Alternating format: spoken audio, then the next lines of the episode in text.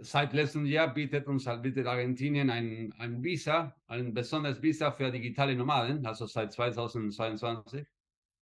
Und das erlaubt die Nomaden also sechs Monate, 180 ne, Tage hier zu bleiben. Das kann man alles digital machen, online kann man sich bewerben. Ja, dann muss man eine, eine Gebühr zahlen von 120 Euro. Eigentlich ist es 120 Euro im Ausland und dann nochmal hier 120 Euro, dann hier, also insgesamt 240 Euro. Perspektive Ausland. Der Podcast für Unternehmer und Freiberufler, die es ins Ausland zieht. Egal ob Steuerplanung, Auslandsfirmengründung oder Lifestyle-Fragen. Hier geht's jede Woche zur Sache. Und hier sind deine Gastgeber, Daniel Taborek und Sebastian Sauerborn. Also, dann sage ich schon mal herzlich willkommen, Martin Dietl, bei uns heute zu Gast in unserem Podcast. Und ja, wir sprechen heute mal über Argentinien. Und es gibt ja viele Gründe, weshalb sich Leute für Argentinien interessieren. Einige kennt man, vielleicht erfahren wir heute auch noch einiges, was so Auswanderer, digitale Nomaden oder Unternehmensgründer nach Argentinien treibt. Auf alle Fälle ist Argentinien bekannt für seine Naturschönheiten, atemberaubend, sagen die Leute, die das vor Ort gesehen haben. Die Anden, die Pampas, die Wasserfälle, die Falklandinseln und so weiter und so fort. Man hört auch, höre und staune, Argentinien habe eine hohe Lebensqualität, gute Bildung, gute Gesundheitsversorgung, gute Infrastruktur. Ich bin gespannt, ob wir das heute bestätigt hören. Und auch hört man die Wirtschaft in Argentinien, seine aufstrebende Wirtschaft. Einen wachsenden Mittelstand soll es geben in Argentinien. Das alles könnten ja Gründe sein, auch für Unternehmer, die ein bisschen Geld haben, investieren wollen, mal zu gucken, was da geht. Auf der anderen Seite gibt es auch Sprachbarrieren oder andere Barrieren. Ne? Die Sprachbarriere zum Beispiel, Englisch, mit Englisch kommt man oftmals weiter irgendwo zur Rande als vielleicht mit der Amtssprache, die man da in Argentinien spricht. Und für manche ist auch die Zeitzone schon ein Hindernis. Das ist zu weit weg. Ich habe da mal so ein Buch gelesen von, ich glaube, Tommy Jaud, Resturlaub heißt es, über Argentinien. Kann ich nur empfehlen, wer sich mit Argentinien beschäftigt, sehr, sehr humorvoll. Ich musste teilweise rechts ranfahren an der Autobahn, weil ich vor Lachen nicht mehr das Lenkrad halten konnte was eigentlich ganz, ganz selten passiert, weil fast noch nie passiert ist bei mir. Aber da habe ich das erste Mal so mit dem wunderschönen Land Argentinien Berührung gehabt durch dieses Buch Resturlaub. Ja, soweit mal meine kleine Eingangsrede. Und jetzt würde ich Sie, lieber Herr Dietl, bitten, stellen Sie sich doch ganz kurz unseren Zuschauern und Zuhörern mal vor. Ja, okay, vielen Dank für, für diese Gelegenheit, ne, für das Interview. Mein Name ist Martin Dietl. Ich bin ein Partner von der Leonhard Dietl Rechtsanwaltskanzlei.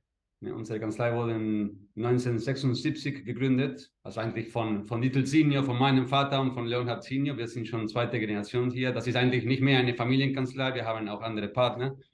Und wir sind tätig seit 47 Jahren für viele deutsche Unternehmen. Wir, wir sind Wirtschafts-, eine Wirtschaftskanzlei. Wir machen Gesellschaftsrecht auch Zivilrecht und auch Arbeitsrecht, aber insbesondere Corporate, also Gesellschaftsrecht. Und, und wir haben immer viel Kontakt hier zu, zu deutsch sprechenden Firmen gehabt, also von, von der Dachregion, Deutschland, Österreich und, und, und die Schweiz.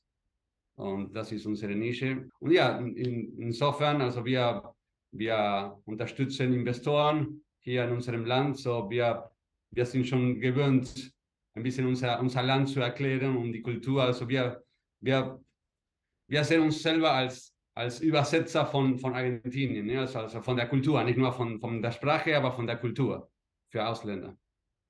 Ja, und Herr Dietl, ihr, ihr Vater war jetzt derjenige, der ist von Deutschland dann nach Argentinien ausgewandert oder Ihr Großvater schon?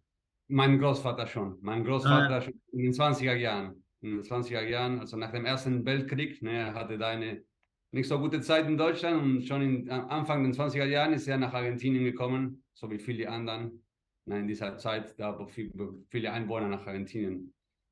Und, äh, und Sie haben in der Familie weiter Deutsch gesprochen und sprechen deswegen heute so gut Deutsch oder mussten Sie das neu lernen während dem Studium oder in der Schule? Ja, das ist eine gute Frage. Eigentlich habe ich Deutsch in der Schule gelernt. Ich habe ah. eine, die Goethe-Schule hier in, in, Buenos Aires besucht. Ja, leider hat mein Vater mit uns nicht so viel Deutsch zu Hause gesprochen. Ne? Das hätte auch mir geholfen, ne? so richtig so zweisprachig aufzuwachsen. Meine Mutter ist Argentinierin. Ne? Sie, ah, sie, spricht, weil sie hat dann etwas Deutsch gelernt, weil sie mit meinem Vater war, aber sie sprach kein Deutsch und deswegen, also eigentlich Deutsch habe ich in der Schule gelernt, aber dann habe ich auch ein Jahr in Deutschland gelebt, in München. Und, und jetzt, also ich arbeite mit deutschen oder deutsch sprechenden Leuten, ja, fast würde sagen täglich. Ne? Täglich muss ich auf Deutsch schreiben und deswegen, ja, man, man lernt weiter. Ne? Und, aber ansonsten, man vergisst, wenn man eine Sprache nicht nutzt, natürlich. Jetzt können Sie ja mit Ihren Kindern Deutsch sprechen, ja. Jetzt muss ich dasselbe machen, genau. Ja. ja. Hm, schön. Sebastian, gibt es irgendwas, was dich an Argentinien fasziniert oder äh, hast du so mit Mandanten ab und zu zu tun, die sich für Argentinien begeistert haben? Ja, absolut. Also absolut ist eine sehr gute Frage, genau. Also sicherlich ist jetzt Argentinien für viele natürlich so ein Land, wo man so mal, ich sage mal, vielleicht ein paar Monate lebt. Vielleicht, wenn man so grundsätzlich durch Südamerika reist. Also heute, wie gesagt, wir reden ja nachher auch nochmal über digitale Nomaden, die dann so ein, zwei Jahre durch Südamerika reisen und auch eine gewisse Zeit in, in Argentinien verbringen. Ja, also ganz klar natürlich dort ganz oben auf der Liste. Aber eben, wir haben durchaus auch einige Mandanten, die dann planen, sich dort längerfristig niederzulassen als Teil eben einer grundsätzlichen, sage ich mal, Lebensstrategie, vielleicht in einem, in, in, in, einem Land in Südamerika zu leben. Da ist ja oftmals Paraguay, wird auch genannt, äh, Uruguay, Chile haben wir auch schon einige Mandanten gehabt, ja. Und Argentinien gehört sicherlich auch dazu. Natürlich bei Argentinien gibt es so immer ein bisschen, sage ich mal, die Sorge, die politische Situation ist ja manchmal so ein bisschen als chaotisch äh, beschrieben oder nimmt man zumindest so von außen, nimmt man so von außen wahr und es vielleicht sorgt vielleicht für ein bisschen Verunsicherung, hohe Inflation und, und, und solche und, und solche Dinge, ganz klar. Ja. Aber klar, grundsätzlich Argentinien ist auch für unsere Mandaten ein hochinteressantes Land. Ja, deswegen ist doch gut, dass wir heute hier dieses Gespräch mit Herrn Dietl haben. Also dann Generell, was ist denn aus Ihrer Sicht jetzt so das, was die meisten fasziniert, Sie selber fasziniert? Warum würden Sie sagen, Argentinien kommt hierher, Argentinien ist ein tolles Land? Welche Gründe führen Sie da so als die Top-Gründe an oder Ihre Mandanten? Ja, ja, das ist eine sehr gute Frage. Und endlich, ich habe da gute Beispiele, nicht nur von Mandanten, aber auch von Referendare. Also wir in unserer Kanzlei, wir bekommen Referendare, das sind Deutsch, deutsche Jurastudenten, ne, die, die am Ende des Studiums ein Praktika machen müssen und da haben sie eine Wahlstation und da können sie nach Argentinien kommen und die bleiben uns drei Monate.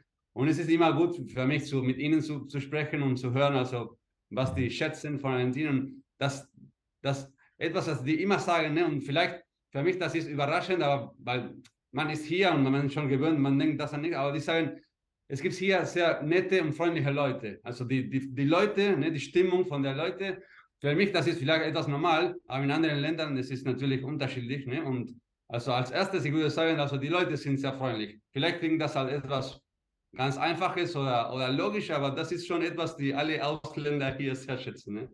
Dann äh, Lebensqualität, wie Sie früher erwähnt haben, ist, ist, ist hoch hier. Ich meine, also die Krankenhäuser, Ne, es gibt gute Bildung und dann es gibt auch gute Infrastruktur. Ja, also es ist, ich, ich spreche jetzt in diesem Fall von der Stadt Buenos Aires, ne? dann können wir auch ein bisschen vom Land sprechen, aber, aber so als so schnell als Vorteile oder, oder gute Sachen, also das Wetter ist auch sehr schön, das wird auch sehr viel von Deutschen oder überall geschätzt, ne? Äh, das Wetter, das, das Essen, ne? auch die, auch die, wie sagt man mal, die Preise, also jetzt im Moment für Ausländer, also normalerweise ist es Argentinien billig. Jetzt ist es sehr billig, aber, aber jetzt, aber normalerweise ist, es kann man also für, ja, es kann man was sehr Gutes für nicht so viel Geld bekommen. Ja, ich meine für alles, Unterkunft, Essen, wie gesagt, ne? und dann auch hier in Buenos Aires ist es auch berühmt, ne? Nightlife. Ja, also die Nightlife und Kultur. Ne? Es ist hier immer viel los, also man kann da, man kann sich nicht eigentlich langweilen. Und ja, und dann für, für Nomaden auch etwas, das ich, das ich sehe, also was eigentlich sehr gut funktioniert und, und sehr geschätzt wird, ist die Infrastruktur. Also ich meine zum Beispiel die Internetverbindung. Internetverbindung ist sehr gut. Und es gibt viele, viele Coworking Spaces. So in diesem Sinne, und das ist auch für, für unser Unternehmen, also für unsere Mandanten etwas, die, die sie sehr schätzen. Und natürlich, was man nicht vergessen darf, also Sie haben schon so ein bisschen angedeutet, die Küche Asado, ja. Ich meine, das ist ja allein ein Grund, nach Argentinien zu gehen. Fleisch, genau. genau, Fleisch und Wein, das ist ein bisschen ein Klischee, ne? davon zu sprechen, Fleisch, Wein. Aber, aber das ist auch eine gute Sache. Ne? Also das ist, das ist schon was. Und auch ein gutes Stück Fleisch für 9 Euro zu bekommen, Wow. das, ist, schon- das ist schon was, ja. So, Ja, die wird auch- Veganer müssen jetzt weghören, bitte. Die können jetzt, die müssen ausschalten, ja.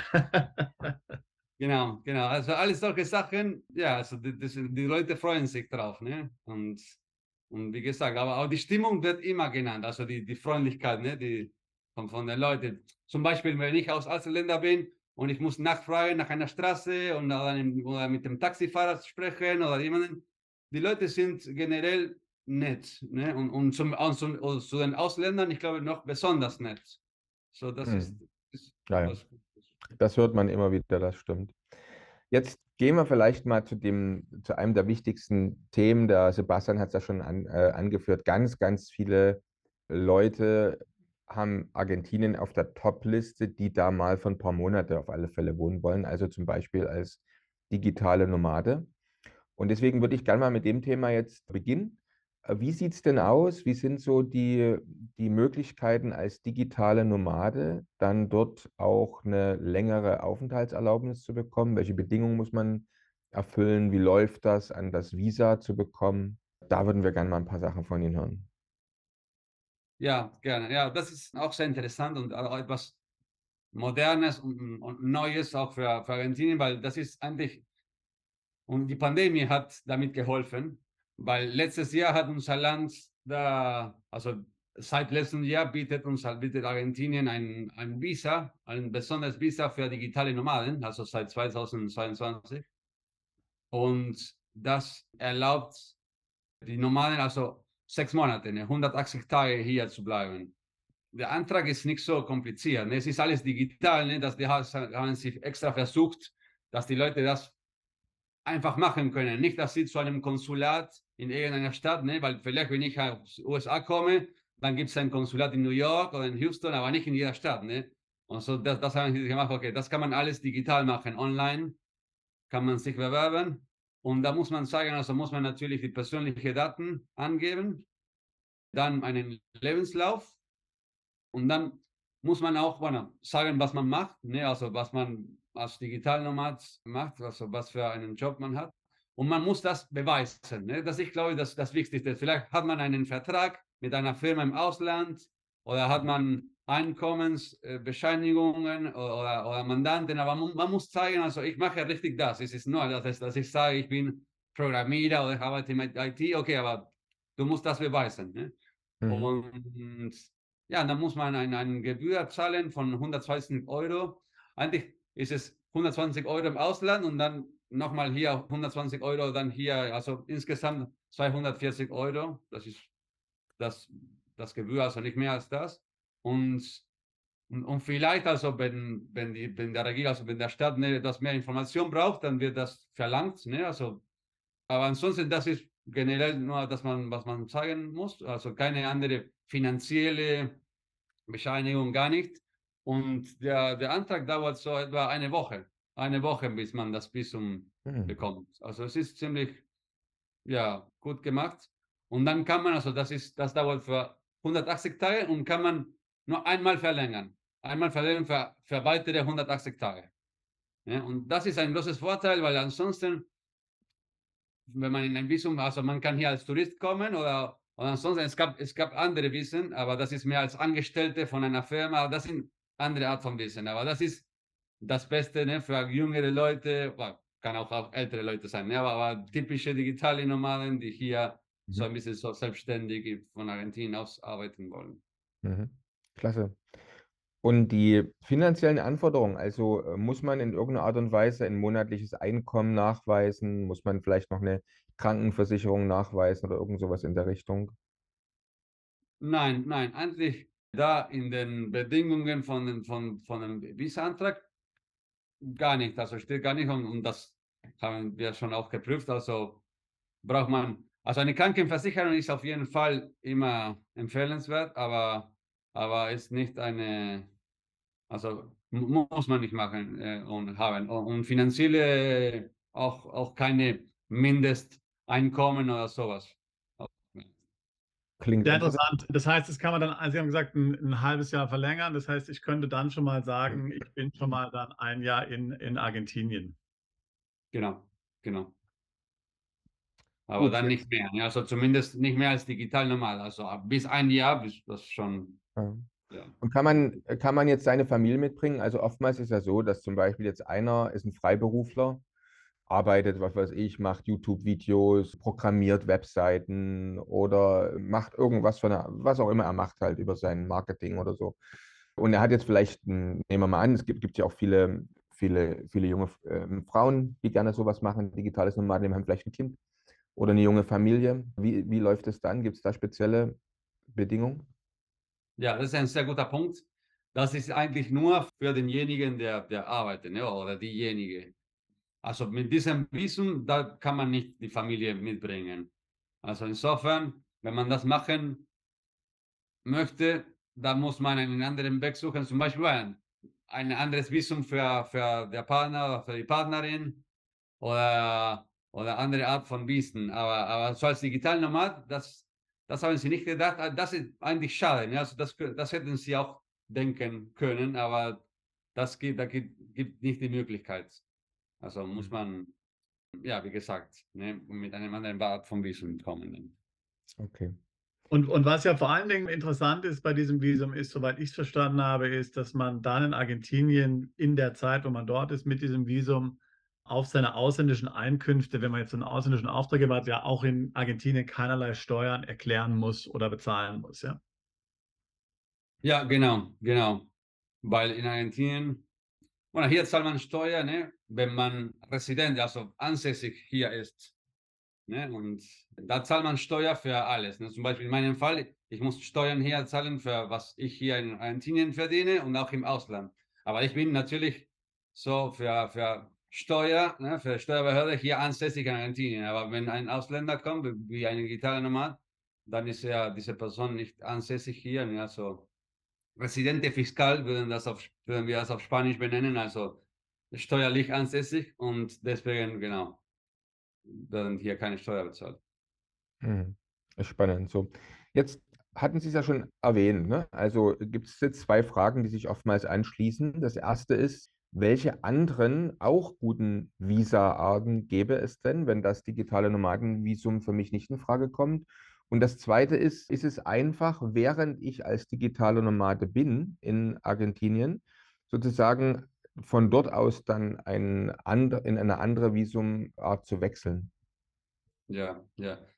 Also das Typische hier, so als selbstständig ist es nicht so einfach. Also das gibt, da gibt es keine kein anderes Visum, nur das, das, das Neue von digitalen Nomaden. Ne? Das typische Visum hier ist als Angestellte, als Angestellte von einer Firma.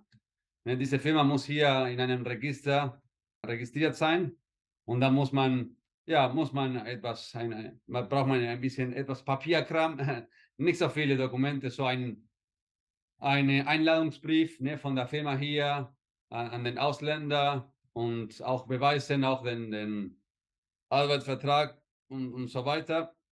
Aber das ist normal, also würde ich sagen. Ne? Also als, als Angestellte, da, da gibt es die ganze Zeit ne, Wissen.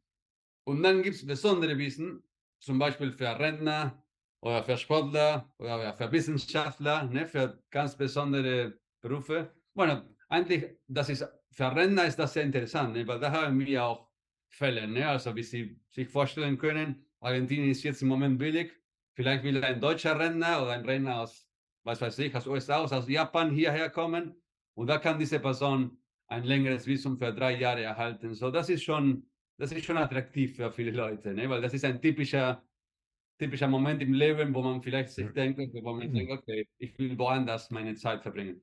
Aber, aber dann, ja, zu, zu, zu Ihrer zweiten Frage.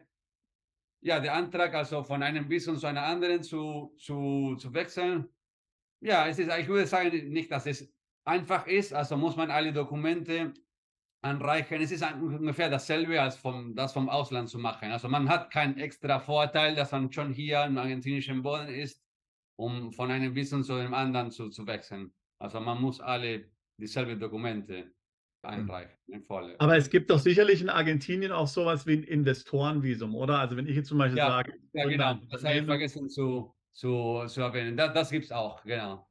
Das also ist ich gründe ein Unternehmen, ich stelle Mitarbeiter ein, reiche einen Businessplan ein und so. Also wenn ich das vorhabe, natürlich. Wissen Sie, was da so ungefähr der Investmentbetrag ist, den man so investieren muss?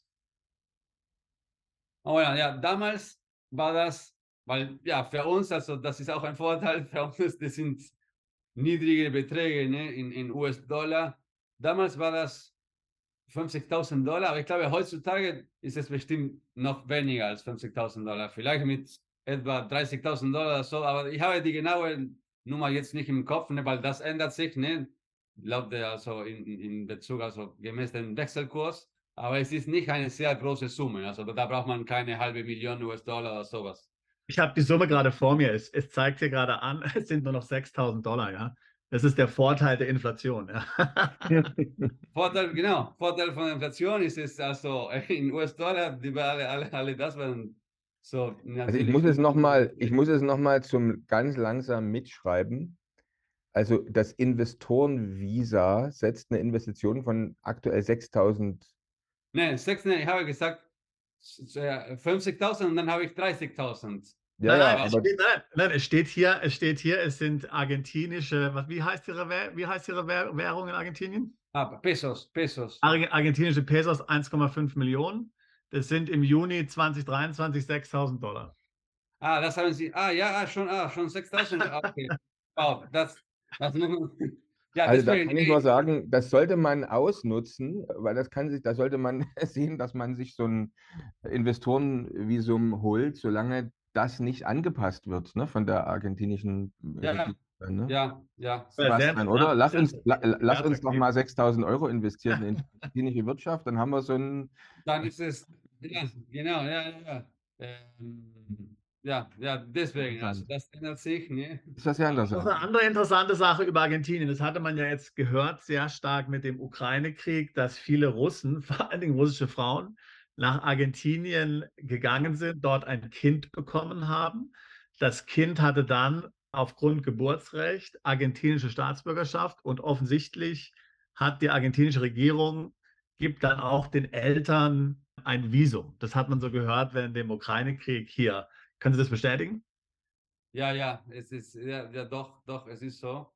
Also, unser Land hat auch manche gute Beziehungen mit, mit Russland oder hatte in der, in der Vergangenheit. Ne? Aber ja, es gibt viele russische Frauen, genau, die hierher kommen und, und, und, das ist so. Also die Kinder werden auf jeden Fall, wenn sie hier, wenn sie, wenn sie hier geboren sind, Argentinier und, und die, die, die Eltern, ich würde sagen, also die bekommen nicht keine Staatsangehörigkeit, aber eine Residenz, ne? Residenzgenehmigung hier. Genau, und die Russen können, glaube ich, bei Ihnen ohne, ohne Visum einreisen, ja, äh, in, in Argentinien. Ja, genau. Es gibt viele Länder, ne, also die hierher ohne Visum einreisen können. Well, das ist wie immer, ne, also bilateral, also auch wo wir hier daher mit unserem argentinischen Pass reisen können, da können sie hier auch, aber ah, und das ist auch ein Thema für die Leute, also das die digitale Nomad-Visa, das sind, das ist für Länder, also das ist natürlich auch selbstverständlich, also die Länder, die kein Visum hierher brauchen. Also die anderen müssen auch diesen anderes Visum beantragen, natürlich. Ne? Also zwei, zwei Visum. Zwei Visum. Ah, okay. Ja, also das heißt, Sie sagen, dass die, das digitale Nomadenvisa vor allen Dingen für Leute ist, die sowieso visumsfrei einreisen können in Argentinien und die anderen müssen nochmal zusätzliches Visum für die Einreise. Ja, also, ist ja das, das digitale Nomadenvisum sowas, ich sage mal in Anführungszeichen, mhm. wie, wie eine Arbeitserlaubnis oder sowas, kann man fast sagen. Naja, ist auch der falsche Begriff. Aber ich weiß, was Sie meinen, ja. ja. Okay, spannend, das zu hören. Ja, Bearbeitungszeit und Wartezeit bei diesen Visa, Sie hatten schon gesagt, das digitale Nomadenvisa, das dauert eine Woche ungefähr. Vermute, bei den anderen gibt es auch keine Überraschung. Achso, eine Sache fällt mir noch ein. Und zwar, jetzt gibt es ja einige unserer Mandanten auch, die interessieren sich durchaus. Manche sind da so regelrechte Sammler geworden und sammeln Staatsbürgerschaften. Da ist auch mal eine Frage, also wie lange muss man denn in Argentinien zum Beispiel wohnen oder wie ist denn dann die Prozedur, wenn ich zum Beispiel sage, ich hätte gerne auch einen argentinischen Pass und äh, wird da auch gestattet, dass man seinen alten Pass noch behalten darf? Parallel, das ist eine Sache, die sicherlich einige Zuschauer und Zuhörer interessiert. Ja, also Sie meinen, wie lange hier man bleiben muss, um, um die. Weil es gibt hier zwei Etappen. Ne? Also als erstes bekommt man eine Residenzgenehmigung, ne? aber da braucht man ein Jahr. Ein Jahr muss man hier in Argentinien bleiben. Ne? Und, und das ist, also das machen, haben wir eigentlich mehrmals für, für Mandanten gemacht, ne? die vielleicht hier zuerst als Tourist kommen und dann bekommen sie eine Arbeitsgenehmigung ne? und, und dann eine Verlängerung aber, aber ich würde sagen, also der Standardzeitraum ist ein Jahr. Ne? Und, und, aber da, dann bekommt man nicht, also um eine Staatsangehörigkeit zu bekommen, dann muss man das noch zweimal verlängern. Also ein Jahr plus ein Jahr. Aber man kann schon für ein ganzes Jahr zum, zumindest die, ja, die Genehmigung hier, also Residenz bekommen. Also das heißt, man kann sozusagen nach einem Jahr, zum Beispiel wenn ich jetzt mit einem Arbeitsvisa bin in Argentinien, dann kann ich eine Dauerresidenz beantragen? Oder ja, habe ich das falsch verstanden? Genau, eine Dauerresidenz beantragen, genau. Ja. Mhm. Mhm. Okay. Interessant. Ja, dann ist der nächste Punkt ja, äh, der Sebastian hat es schon ganz kurz mit an, Antönen anklingen lassen, das Thema, ich komme nach Argentinien, um ein Unternehmen zu gründen vielleicht sogar um durch die Gründung des Unternehmens auch für mich dann, für meine Familie einen Aufenthalt zu haben. Ist das üblich? Wird das gemacht? Und wie läuft das ab? Ist das schwierig? Was haben Sie da für Erfahrungen? Ja, da, da haben wir eigentlich viel Erfahrung, weil das ist, ne, die, die, was wir viel für unsere Mandanten machen. Ein Vorteil hier ist, also man, man muss nicht so kein äh, Wohnsitz hier in Argentinien, um ein Unternehmen zu, zu gründen, nur eine Gesellschaft zu gründen. Weil, weil in anderen Ländern, zum Beispiel in China, oder, ne, da braucht man einen argentinischen Gesellschafter oder sowas. Hier können zwei Ausländer einfach hier eine, eine, eine Firma gründen, ne, eine Gesellschaft. Das Einzige, das ist wichtig zu wissen, ne, zum Beispiel eine Sociedad Anonyma, ne, das wäre wie eine AG in Deutschland, ne, eine Aktiengesellschaft. Ne? Und da hat man ein Board, einen Vorstand. Ne? Im Vorstand, da, die Mehrheit vom Vorstand müssen Wohnsitz in Argentinien haben. Ne? Also der Vorstand kann, kann nur eine Person sein. Da, da muss jemand, also muss nicht ein Argentinier sein, aber kann ein Ausländer sein, aber der muss hier ansässig sein. Ne? Also zum Beispiel haben dann drei Leute im Vorstand, also zwei von denen müssen hier einen Wohnsitz haben und einer muss. Und das ist auch ein Service, das wir anbieten. Ne? Wir sind in vielen Vorständen von von Firmen hier, von, von deutschen globalen Unternehmen oder, oder ich bin selber Vorstandsvorsitzender von vielen Firmen, also ich als, als, als Anwalt bin ich da in, in vielen Firmen. Ne? Aber, aber dann, also die Unternehmensgründung ist, ist, das dauert ungefähr eine, das dauert zwischen zwei und drei Wochen ne? und ist nicht so teuer. Also ich meine, im Vergleich zu anderen Ländern, also wie gesagt, ne? also Vielleicht, ich kann Ihnen einen Betrag geben. So zum Beispiel unser, Honor, unser Honorar für, für sowas ist zwischen 2000 und 2500 US-Dollar. Ne? Und das ist, ja, auch im Vergleich zu anderen Nachbarländern sind, die, sind diese Honorare jetzt in Argentinien nicht so teuer, ne? in US-Dollar. Und da haben wir noch ein bisschen mehr auch Unkosten, so 500 Dollar Unkosten. Und, und da kriegt man eine Steuernummer und ja, kann man ziemlich schnell losgehen. Mhm. Klingt interessant. Und ist es jetzt möglich, nehmen wir an, ich komme jetzt da nach Argentinien oder vielleicht vorher schon, gründe ein Unternehmen. Was ist, die haben gerade äh, was Vergleichbares mit der Aktiengesellschaft erwähnt, da wird es auch was Vergleichbares mit der typischen GmbH wahrscheinlich geben. Also nehmen wir mal an, ja. ich gründe so eine Gesellschaft, vergleichbar mit einer GmbH. Bin jetzt vielleicht der, der Gesellschafter, der einzelne Gesellschafter in der GmbH. Und ist es dann möglich, indem ich mich in diese GmbH selbst anstelle, dann dort ein, ein Visum zu bekommen und eine Arbeitserlaubnis? Vermute ich jetzt einfach mal, aber vielleicht ist es ja doch nicht so. Ja, ja, ja, da zwei gute Punkte, weil Sie haben etwas erwähnt und das ist auch wichtig zu, zu, zu klären. Hier braucht man zwei Gesellschafter für, für, jede, für jede Firma. Es gibt eigentlich, wir haben einen, einen Gesellschafterfonds eine Gesellschaftsform, der heißt SAU, also Sociedad Anónima Unipersonal. Das kann man mit nur einer Person gründen, aber das ist nicht so einfach und wir empfehlen das nicht so in der Regel, aber normalerweise braucht man zumindest zwei. Ne? Und, und deswegen, manchmal kann, kann man einen zweiten haben, die vielleicht nur ja, 5% von der, von der Firma hat oder sowas. Aber, aber das ist gut, gut, zu, gut zu wissen. Und dann, was Sie, was Sie meinen, kann man schon machen, eigentlich schon. Also eine Firma gründen und dann bin ich selber also Angestellte von dieser Firma. Da braucht man etwas Kapital in der Firma. Ah ja, das ist auch gut zu, gut zu erwähnen. Also Mindestkapital, und das ist wie immer, ne? jetzt in US-Dollar wird das nicht so viel sein. Mindestkapital ist 100.000 Pesos. 100.000 Pesos wann, ist jetzt eigentlich 100 Dollar, ne? weil es ist zum, zum inoffiziellen Wechselkurs. Zum offiziellen Wechselkurs ist das 300 US-Dollar. So, das ist hm. Mindestkapital von einer Gesellschaft. Also mhm. nicht so viel auf jeden Fall. Und ja, man kann schon ja, sich selber anstellen. Ja, das, das kann man machen. Und gibt es dann so eine Art Mindestlohn, den man sich bezahlen muss, um, um dann das Visum zum Beispiel zu bekommen? Also wird das irgendwie kontrolliert? Also ich könnte mich ja anstellen und zahle mir monatlich, was weiß ich, 200, 200 Dollar zum Beispiel jetzt aus, an Gehalt als Beispiel. Äh, dann ist halt die Frage, was gibt es dann noch für Versicherungen, Sozialkosten? Und dann hätte ich mein Visum. Also es wäre dann auch eine sehr eine preiswertere Variante als das Investorenvisum zum Beispiel. Ja, ja, ja. Also ja, das stimmt. Also das sehe ich also, so ehrlich gesagt, das sehe ich nicht so oft. Ne? Aber, aber könnte man machen. Ne? Also ja, auf jeden Fall, das wäre das wär eine Variante. Und ja, Mindeststeuer hier ist ja so etwas wie jetzt im Moment, genau, so 200 Dollar. So, das ist sowieso auf jeden Fall die, die, die Grenze, also Mindestlohn hier in Argentinien. So. Und das ist auch, weil da, da, da kommen wir in ein anderes Thema rein, was auch nicht so einfach zu erklären ist. Das ist immer mein, mein Job hier in Argentinien. Also der offizielle Wechselkurs und der inoffizielle Wechselkurs. Ich weiß nicht, ob Sie davon schon gehört haben von Argentinien. Nein, nein, erzählen Sie mal. Erzählen Sie mal. okay, ja. Wir haben hier äh, von der Zentralbank Devisenkontrolle.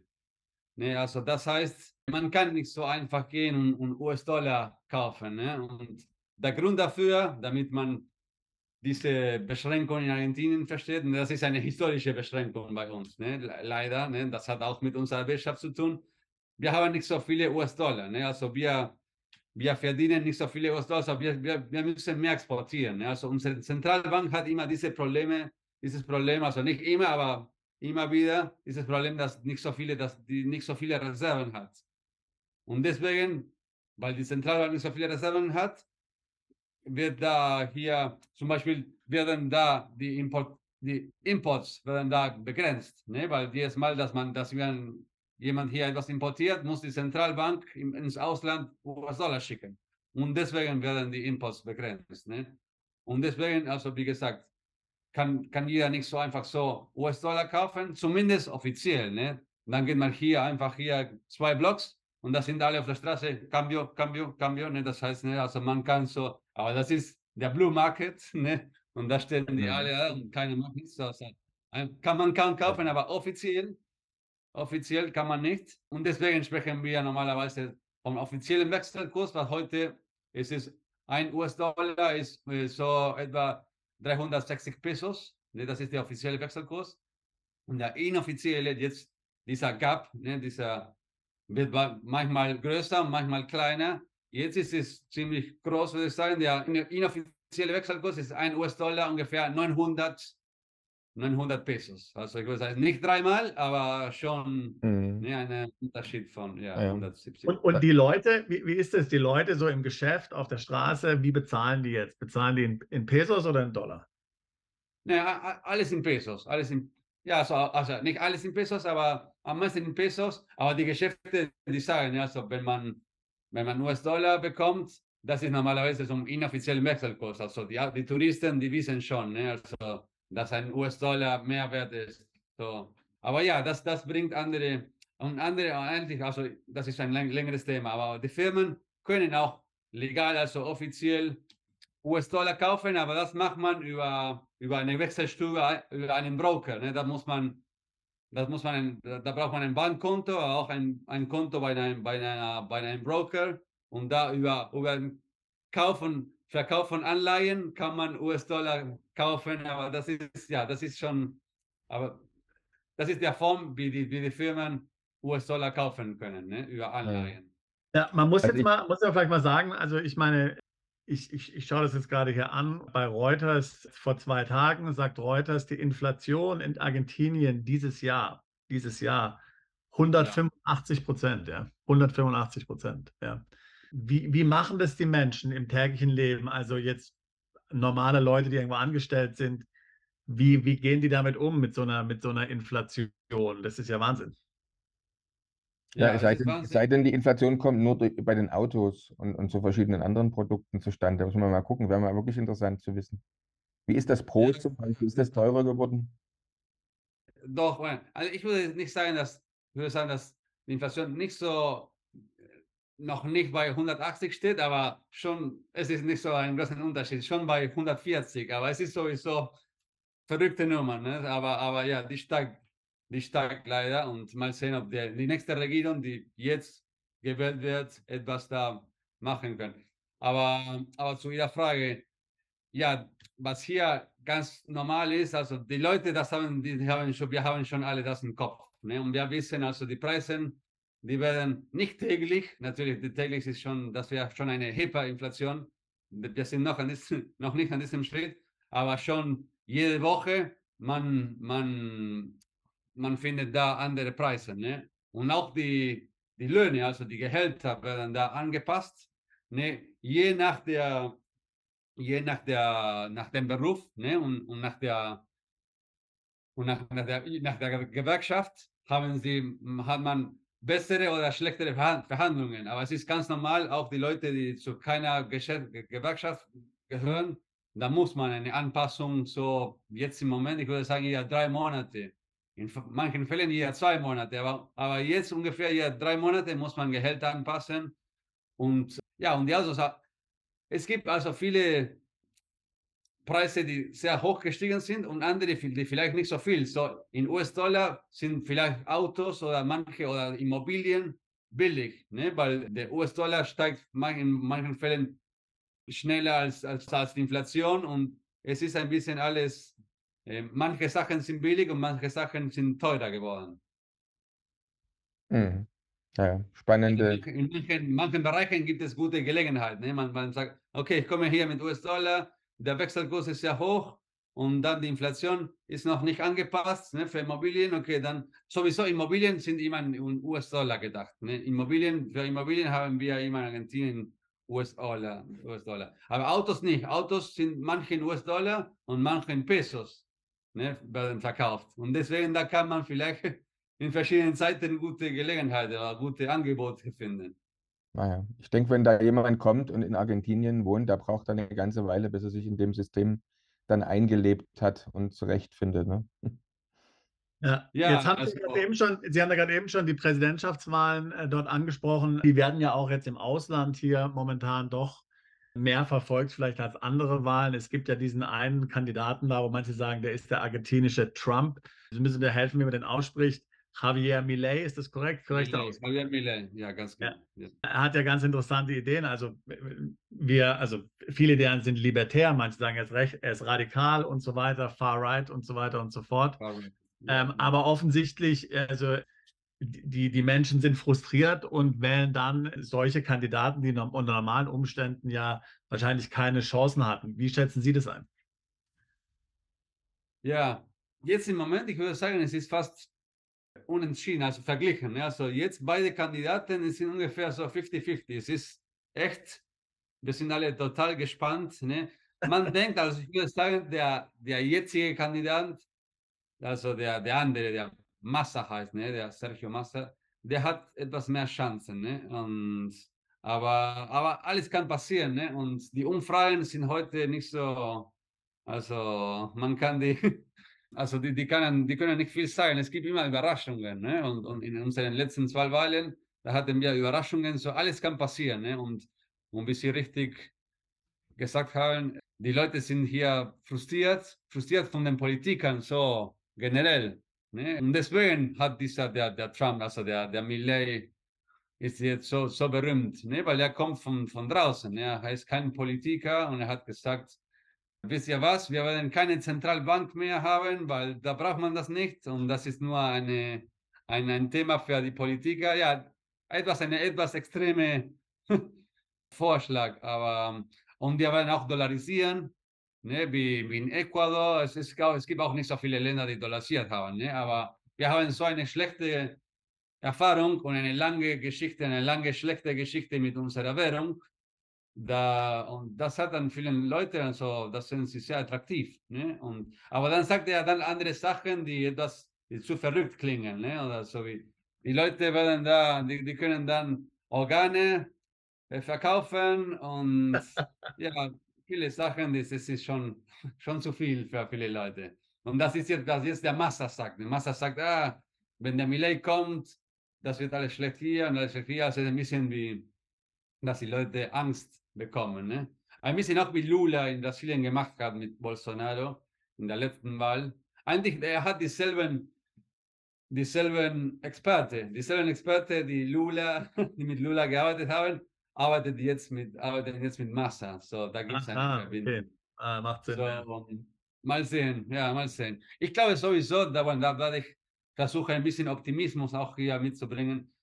Ich glaube sowieso, dass Argentinien in jedem Fall, also egal wer der neue Präsident wird, besser wird, weil auch der, der Massa, also das ist mehr man, ich weiß nicht, wie, wie viel Sie von argentinischen Politik wissen, aber das ist, der ist auch eher rechts, der Massa. Ne? Also eher rechts meine ich, ist er freundlicher zu Kapitalismus und, und zu Unternehmen und, und auch zu Haushaltsdefizit. Er weiß also, man kann nicht mehr ausgeben als, man, als das Einkommen. Also er hat sowieso auch gute Ideen. Also alle Kandidaten haben sich schon etwas gelernt ne? und alle sind einig in anderen Sachen, die für mich sehr wichtig sind. So, ich glaube, auch sogar wenn, also egal wer gewinnt, alle verstehen manche Sachen schon und, und mal sehen. Und Argentinien hat viel Potenzial in vielen Bereichen wie Energie und, und ja, unglaublich, auch ja, wahnsinnig, ja, also äh, genau, sehr viel Potenzial. Ja. Genau, und deswegen, also ich bin optimistisch, ne? Also ja, ja, ne, ne, optimistisch, aber, aber mal sehen. Ne? Das, das müssen wir nochmal in ein oder zwei Jahren besprechen, um zu sehen, ob das realisiert wurde. Ja. Mhm. Ja, spannend. Eine andere Sache, wie ist denn das mit, mit der Sicherheit im Land eigentlich? Also äh, gibt es das manchmal so auf der, so Tumulte, Demonstrationen und gibt es Tage, wo man sich in bestimmten Stadtteilen lieber nicht rumtreiben sollte? Wie schätzen Sie das ein? Ja, ja das ist eine gute, eine sehr gute Frage. Ich würde sagen, also Sicherheit ist in Argentinien ist ein Thema, aber ist nicht ein großes Thema. Also ich würde sagen, so Buenos Aires und eigentlich Argentinien generell, nicht nur Buenos Aires. Die Sicherheit ist okay. Ich würde sagen, ist nicht toll, aber ist okay. Also es gibt manche Viertel von der Stadt, ne, die, die sowieso nicht sehr nicht touristisch sind, ne, die vielleicht ein bisschen weiter, ne, also außerhalb ne, von den touristischen Zonen sind, wo man vielleicht da abends nicht so ne, alleine einfach so gehen sollte. Ne? Es ist nicht, dass man so überall einfach so gehen kann nicht zu Fuß meine ich, aber, aber die Sicherheit, also wenn, sie hier bleiben, ne, die, die, die, Hotels, die sagen sie den Touristen typische, typische Ratschläge. Ne? Also tragen sie nicht so einen, eine, tolle, eine tolle Uhr oder haben sie ein bisschen, ein bisschen Vorsicht mit dem Handy, dass sie nicht so die ganze Zeit in der Straße oder der Fußgängerzone mit dem Handy sind. Also typische, so dass etwas geklaut kann sein, aber, aber nicht, dass also unsere, unsere Mord, wie sagt man, Mordstatistik ist, ist niedrig, also in, in, im Vergleich zu anderen Nachbarländern, also Ländern generell. Es ist nicht eine Stadt, Buenos Aires oder Argentinien generell, wo viele, also viele Leute ermordet werden. Also die normale Nummer, die auch in anderen Ländern finden kann, also eine, eine, eine niedrige Nummer. Es ist nicht, dass jeden Tag, dass man in der Zeitung liest, oh, okay, der wird ermordet, der wird ermordet. Es ist, also natürlich es gibt solche Sachen, nicht, dass keiner pro Jahr, ich weiß nicht genau die Nummer pro Jahr, aber es ist eine, eine so, ja, so niedriger als in, auf jeden Fall niedriger als in Brasilien. Also ich will nicht gegen das Brasilien sagen, ne? aber ich bin in jedem Fall, es ist, okay. äh, es ist, ja, es ist, ja, wie gesagt, ne? und ja, ne, also muss man ein bisschen aufpassen ne? auf der Straße, aber, okay. aber da, da passiert nicht so Krass. Wir blenden, wir blenden die Kriminalitätsstatistik einfach mal ein. Jetzt dann wird das, werden ja, das machen, genau. Also, ja, ja, ja. Okay, aber ist jetzt nichts, dass man sich übermäßig Sorgen machen müsste, wie vielleicht in anderen Ländern. Dann, äh, also nicht einander und sagen, no, okay, Ja, ja. Red Flag kann man nicht besuchen oder so. Man sieht hier Leute in der Straße überall und alle kommen und, und es gibt auch Ja. nicht so viele Manifestationen. Also Das gibt schon Demonstrationen, aber das sind eigentlich saubere Argentinier, ne, oder vielleicht, aber nicht, dass in diesen Demonstrationen, dass, dass jemand da verletzt wird. Ne? Das ist, Mhm. das ist ein, unsere Ja. lokale politische Themen, aber, aber, aber, aber da, das Dann- gibt man hier ein bisschen überall. Dann habe ich noch zwei Nachfragen zum finanziellen Bereich. Und zwar, vor uns hatten Sie erwähnt, Firma gründen, zack, man kriegt eine Steuernummer in drei Wochen, ist alles Ja. abgewickelt. Wie ist denn das eigentlich? Wie einfach ist es für einen Ausländer oder für jemanden, der jetzt da neu ins Land kommt, dann ein Konto bei einer Bank einzurichten? Und kann man von einer argentinischen Bank einfach in alle Länder Geld überweisen, Geld empfangen oder gibt es da Restriktionen? Ja, als Ausländer ist es eigentlich ziemlich einfach. Das habe ich auch jetzt vor, vor kurzem mit einem Mandat aus Luxemburg gemacht, ein Bankkonto zu eröffnen. Da braucht man, da braucht man den Reisepass, ne? aber braucht man auch eine Steuernummer. Also muss man schon vor der Mhm. Steuerbehörde eine Steuernummer bekommen. Das heißt nicht, dass man hier in Argentinien Steuer bezahlen wird, also dass man hier schon also, oder Steuern, Steuern bezahlen muss. Es ist nur eine Steuernummer wie eine Identifikationsnummer, ne? Die heißt CDI. Also es ist die, Mhm. ein, ein Código, ein, eine Identifikationsnummer. Und mit diesen zwei Sachen, also mit, mit dieser Nummer, einen Reisepass, kann man als Ausländer einen, ein, ein Bankkonto eröffnen. Und jetzt nur in Pesos, jetzt im Moment nur ein Bankkonto in Pesos, um ein Bankkonto auch in US-Dollar zu haben, dann ist es ein bisschen komplizierter. Ne? Und, und nein, man kann nicht so einfach so Geld hi- hin und her schicken. Weil eigentlich, wenn man, wenn man ein, dasselbe Bankkonto ne, in einem anderen Land auf demselben Namen hat, ne, also ich, Martin Dietl, habe ein Bankkonto in Deutschland und ich habe dasselbe Namen, mein Bankkonto auf meinen Namen in Argentinien, da hat man schon eine Chance, da, da kann man schon, hat man schon die Chance hin und her Geld zu schicken. Aber ansonsten über eine Gesellschaft und also, wie Sie wissen, also wie ich gesagt habe, ne? also Argentinien, also äh, von Argentinien aus ins Ausland Geld zu schicken, das ist schon ein Thema, das sehr geregelt wird. Mhm. Genau, Genau. das habe ich auch schon gehört, ja. Genau. Und da, da, da gibt es auch, und das ist auch ein bisschen witzig, da, da gibt es ja Western Union Büros. Ja, Western Union, das, das kennt jeder. Ne? Ja. Und ja, da sind wir eine ganze Schlange. Da, da haben wir hier eine fünf Blocks von der Kanzlei entfernt. Und da sieht man eine, eine Schlange so jeden Tag. Sehr viele Leute bekommen Geld von aus den anderen Ländern. Und das, das kriegt man in Pesos, aber zu dem guten Wechselkurs, also zu dem inoffiziellen Wechselkurs. Ne? Und das kann man, das ist legal. Ich weiß nicht genau wie, weil das, ob das legal sein sollte oder nicht, aber das, das funktioniert und das, und das, und die Leute, man bekommt Geld und das ist eine typische Art und Weise, wo man hin, hierher Geld äh, schicken kann. Aber ansonsten, wie gesagt, ne, über eine Gesellschaft oder Kapitalerhöhung, also es gibt eine, oder wie ich früher erklärt habe, aber so über den Kauf und Verkauf von Anleihen, also es gibt, es gibt schon Wege, Alternativen und, und da helfen wir als Anwälte, da können wir immer so Alternative diskutieren. Sehr schön. Alles klar. Sebastian. Hm. Also, was für uns sicherlich nochmal interessant wäre, wäre ja zu, zu wissen, wenn man jetzt in, wenn man in Argentinien lebt, wie, wie ist denn die, das Bildungssystem dort? Ja, weil hier haben wir beide Systeme, ich meine private und also öffentliche und private Schulen, ne? Und dasselbe mit den Universitäten.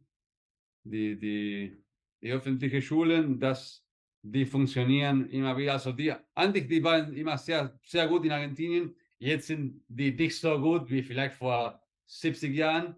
Aber es gibt ein, ein sehr großes System und es ist überall in unserem Land. Ne? Also wie Sie wissen, ist Argentinien ein sehr großes Land. So am meisten haben wir viel mehr öffentliche Schulen als private Schulen. Ne? Private Schulen gibt es in einigen großen Städten wie Buenos Aires und Córdoba und Rosario und so. Aber die meisten gibt es ein sehr gutes öffentliches Bildungssystem. Ne? Und dasselbe mit Universitäten. Ne?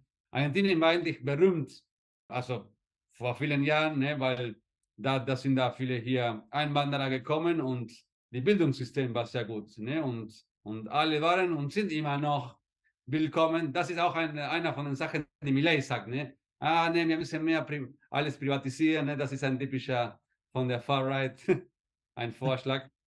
Aber, aber, ne, aber das System ist sehr groß und, und die, eigentlich die, die, die öffentlichen Universitäten sind auch sehr gut. Ich selber habe zum Beispiel in der Jura-Universität studiert und in der öffentlichen, weil die die, die, die beste war, die am besten Prestige hatte. Ne? Also jetzt haben wir auch andere, aber die haben sehr viel Prestige, also sehr hohen Prestige, die, die Bildungssysteme. Also. Und, und gibt es auch internationale Schulen, zum Beispiel deutsche Schulen oder Schulen, wo auf Englisch unterrichtet wird? Doch, doch. Was, zum Beispiel die Schule, die ich besucht habe, die Goethe-Schule, das ist eine, eine deutsche ah, ja. Schule. Und englische Schule, das sind ja alle private Schulen, aber da gibt es auch sehr viele. Also viel mehr englische Schulen als, als deutsche Schulen. Aber und, und das Englischniveau ist auch hier, hier ziemlich gut. Ne? Also wir haben hier gutes Humankapital, ne? also in diesem Fall so gute ausgebildete Leute. Ne? Das, das ist auch, auch, was hier immer sehr viel von, anderen, von ausländischen Unternehmen gesucht wird. Ne? Also gutes Humankapital zu einem guten Preis. Ne? Auch. Ja, klingt gut. Und ist das jetzt häufig so, was, was Sie erleben, dass jetzt da so Deutsche oder aus der Dachregion, Deutsche, Österreicher, Schweizer kommen mit Kind und Kegel, also mit äh, ganze Familien und dann, was machen die da? Stecken Sie die Kinder dann in eine deutsche Schule, internationale Schule oder stecken Sie sie gleich in eine lokale Schule? Was sind da so die Erfahrungen, die Sie so haben mit Ihren Mandanten? Ja, ja. Und das war immer so. Und auch in, in meiner Zeit, als ich da Schule in der Goethe-Schule war, da hatte ich auch immer äh, Schule, Kameraden, ne, Kollegen, die von, von die, die, vielleicht vom Ausland waren. Ne? Also in vielen Fällen, die stecken die in deutschen Schulen, da haben wir, wie gesagt, haben wir viele deutsche Schulen oder viele, also vielleicht so zehn ungefähr. Ne? Das ist schon eine gute Nummer für hier für, für Buenos Aires, ne? Buenos Aires und die Umgebung ungefähr zehn, zehn oder mehr sogar deutsche Schulen. Und aber viele andere, es gibt viele andere, die sagen, ich will mich direkt und schnell in die Kultur mischen und, und die sagen, nee, keine deutsche Schule, sondern eine, das ist nur ein Thema natürlich immer mit der Sprache. Ne? Also wenn jemand hier eine deutsche Familie kommt mit Kindern, die überhaupt kein Spanisch sprechen und deswegen da helfen viel die deutsche Schulen. Aber vielleicht also, wenn die Kinder ziemlich schnell die, die Sprache lernen können, es gibt viele, also ja, es gibt viele Ausländer in vielen Schulen. Also und mhm. dann, also wenn Sie sich, wenn Sie sich überlegen, zum Beispiel die Russen, ne, Russen oder andere Länder, da haben wir keine russische Schulen oder da haben, keine, haben sie keine andere Möglichkeit. Und es gibt auch ein, eine Schule, das ist sehr typisch, Lincoln heißt die, da gibt es viele Expats, oder die meisten sind Expats. Ne? Das ist sehr international. Fast alles wird auf, auf Englisch gelehrt. Ne? Aber das ist mhm. für richtig Expats. Jetzt Wohnen und Leben in Argentinien wäre vielleicht noch ein interessantes Thema. Das heißt, wie einfach oder schwer ist es denn, eine schöne, passende Unterkunft zu finden? Wie kann man sich das vorstellen? Da Sie kennen ja wahrscheinlich den deutschen Standard. Also erschrickt man da, wenn man da anfängt, nach Wohnraum zu suchen? Oder sagt man, okay, da findet man einen ordentlichen Standard zum ordentlichen Preis? Ich meine, wir haben ja schon über den, über den interessanten Wechselkurs gerade gehört. Kann ja eigentlich nie zu teuer sein, aber wäre trotzdem mal interessant für unsere Zuschauer und Zuhörer, so ungefähr eine Vorstellung zu haben, wenn sie jetzt nach Argentinien kommen, sei es für sechs Monate, für zwölf Monate oder auch für länger. Was erwartet mich denn so an Lebenskosten? Ja, ja, ist ein guter Punkt. Ja, nur ein, ein kleines Kommentar davor. Und das ist richtig, was Sie sagen. Also jetzt in Argentinien, also Argentinien ist jetzt im Moment viel attraktiver für Ausländer als für uns selber, ne, als für Argentinien. Und das ist also dank, ne, dank dem Wechselkurs. Ne, also ähm, wie sie gesagt hatte, also egal was die Inflation ist, wenn, wenn jemand hier vom Ausland kommt ne, und im Ausland verdient, es wird immer hier billiger sein, weil auch der, der Wechselkurs immer wieder höher werden. Ne? Also in diesem Sinne, und jetzt zu Ihrer Frage zur Unterkunft. Man findet schon was, also typisch hier, wir haben auch Airbnb, ne? also am Anfang. Aber da sind die Leute auch ein bisschen, also da, da verlangt man US-Dollar. Ne? Also das ist ein Thema, was wir hier haben mit dem, unserem Real Estate Market. Also viele haben hier Apartments mit Möbel ne? und die wollen alle Ausländer ne? und, und deswegen sind alle Preise ein bisschen höher geworden. Also für Argentinier, die sagen, nee, ich will nicht, ich will keine 1000 Dollar bezahlen. Ne? Und also das ist natürlich halt für Argentinier ein, Nachteil. Man findet noch viele in USP, also es gibt sehr viele noch, also die meisten in Pesos, aber vielleicht so Hälfte, Hälfte.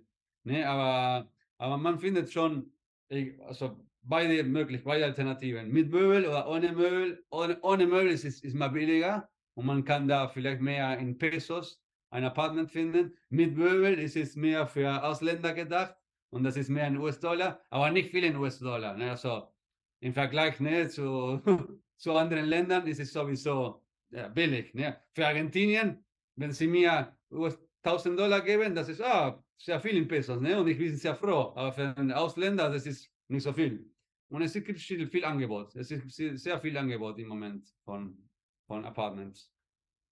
Also jetzt für eine, für, eine, für eine Familie, nehmen wir mal an, eine, eine, eine Drei- oder Vierraumwohnung oder ein Haus, ein kleines, was muss man ungefähr rechnen? Ja, so drei oder vier, so ein, eine gute Größe. Ich würde sagen, so 1000, bueno, ich würde das einfach in, in US-Dollar sagen, ne? 1000, zwischen 1000 und 1500 US-Dollar. Vielleicht so eher 1500, so eher in dieser Richtung, ne? Aber ungefähr in, in dieser. Okay. Gut. Schön.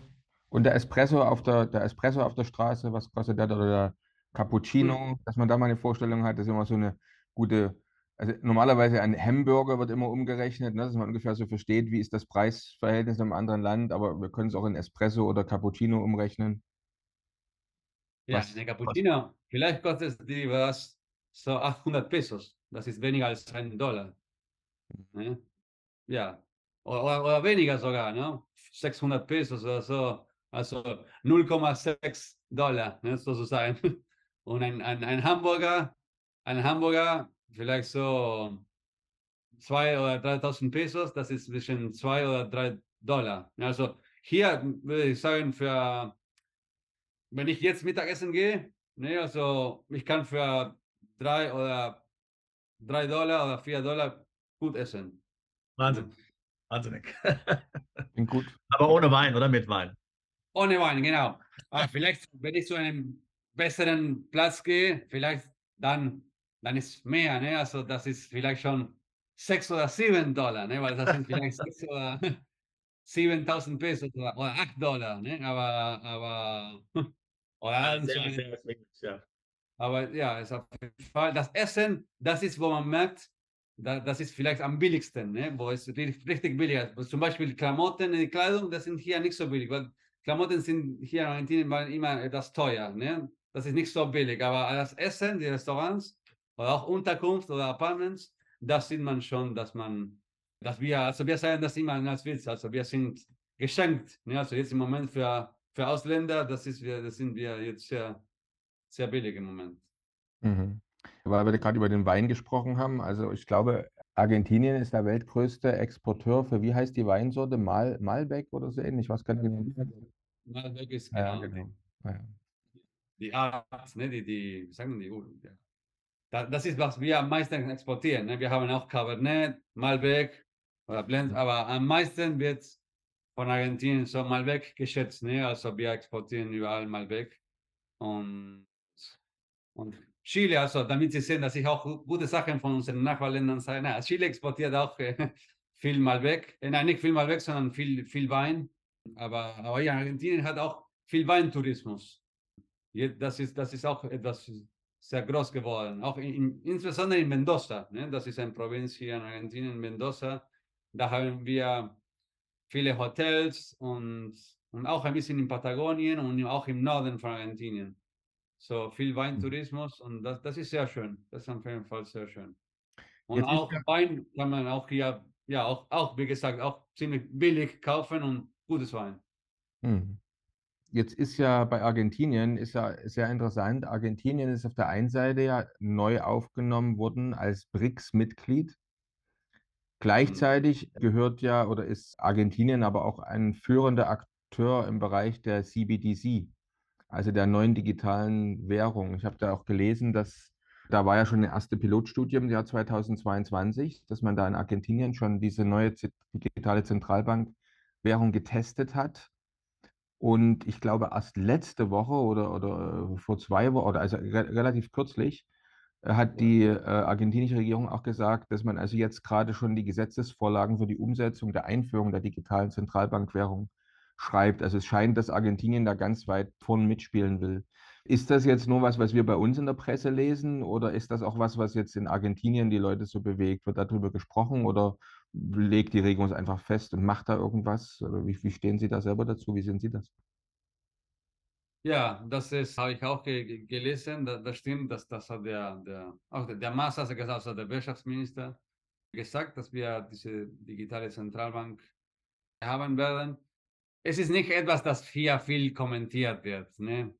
Ich glaube, Leute haben wir, die Leute, die meisten Leute haben jetzt was anderes im Kopf, ne? Und es ist, es ist ihnen, es ist den meisten egal, ne? Und ob da die, eine digitale Zentralbank kommt oder nicht.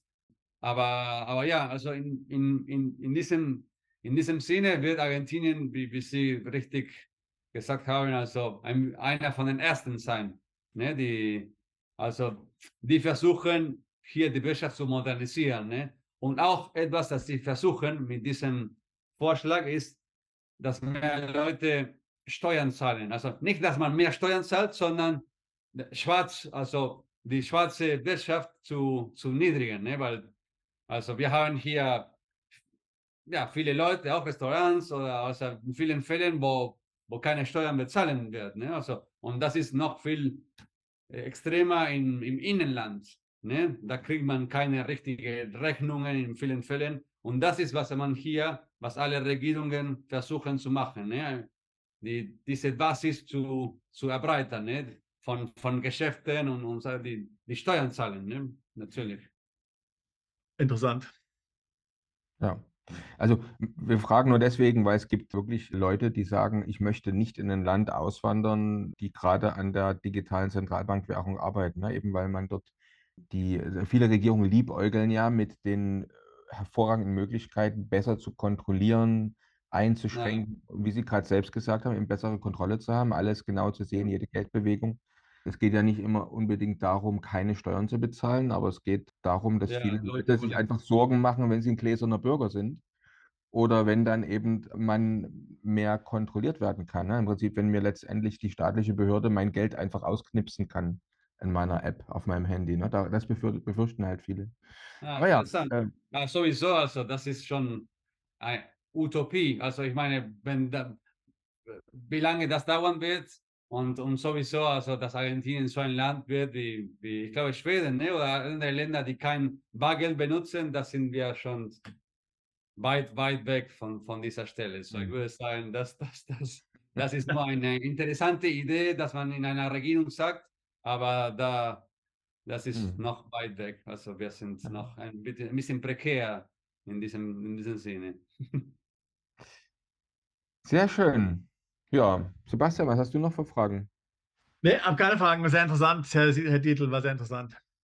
Ja, unsere Sendezeit ist auch langsam jetzt dem, geht dem Ende entgegen, aber es war wirklich sehr, sehr spannend.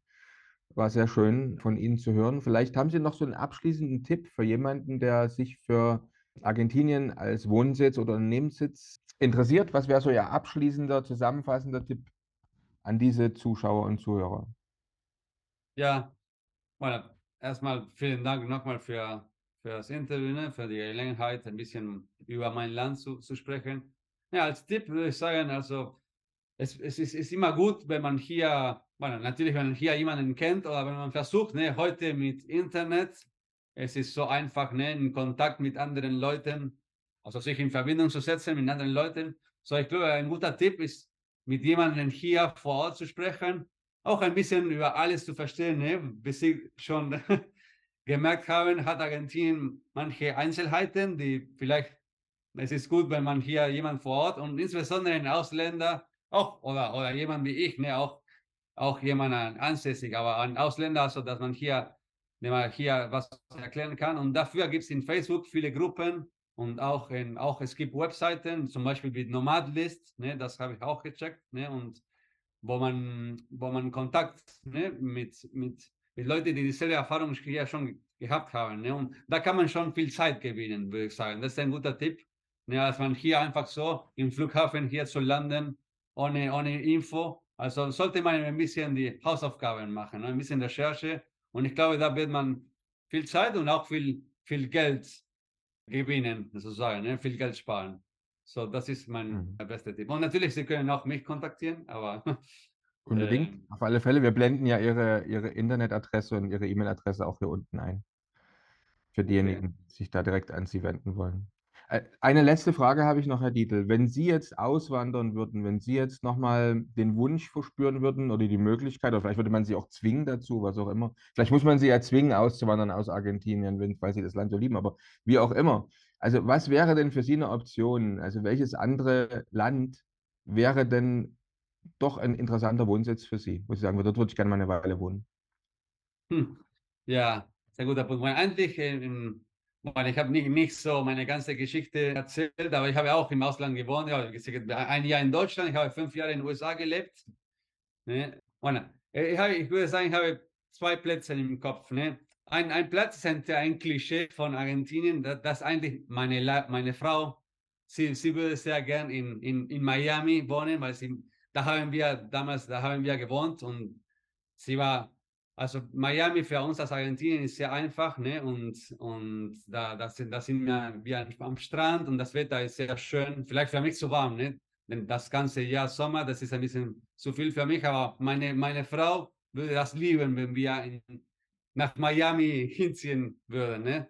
Das ist als und dann als zweites etwas ganz anders. Ne? Also ich liebe zu reisen, ich, meine Frau liebt auch zu reisen. Ne? In diesem Sinne, also wir haben auch, wir haben auch viel in Asien. Also ich würde gerne nach Asien. Also wenn Sie mich fragen, also zum Beispiel Bangkok in Thailand oder, oder sowas, für mich, also ich war da als nur als Tourist, aber ich würde sehr gerne so in einem Land ganz anders, anders, aber hat einige Sachen, die vielleicht ein bisschen ähnlich wie Argentinien sind, ich meine, ein bisschen so ein bisschen chaotisch oder ein bisschen, also, wo, wo wir uns als Argentinien schon ja.